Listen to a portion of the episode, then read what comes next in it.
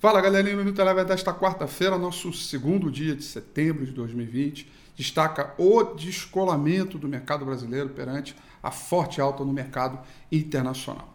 Lá fora, tivemos dados de agenda econômica, livro PED, pesquisa ADP, que fez com que o mercado brasileiro trabalhasse no mesmo humor que o mercado lá fora, com apetite ao risco e retomada com baixa volatilidade e preocupação. O S&P 500 fechou em alta de 1,54%, renovando aí a sua máxima histórica.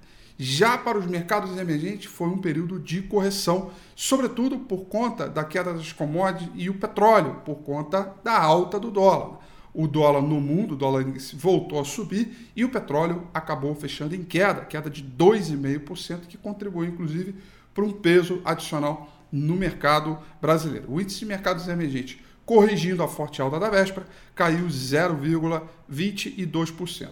Por aqui, descolamento total, apesar uh, de ter uh, acompanhado no início do dia, ao longo da sessão, os investidores voltaram a se preocupar com a pauta fiscal brasileira, todo o ritmo fiscal, toda a indefinição, e com isso é, ativos de bancos pesaram, melhoraram um pouquinho no fechamento, mas a bolsa chegou a melhorar, ela estava caindo mais de 1%, ela foi melhorando e fechou em queda de 0,25%. Uh, uh, 0,25% de queda.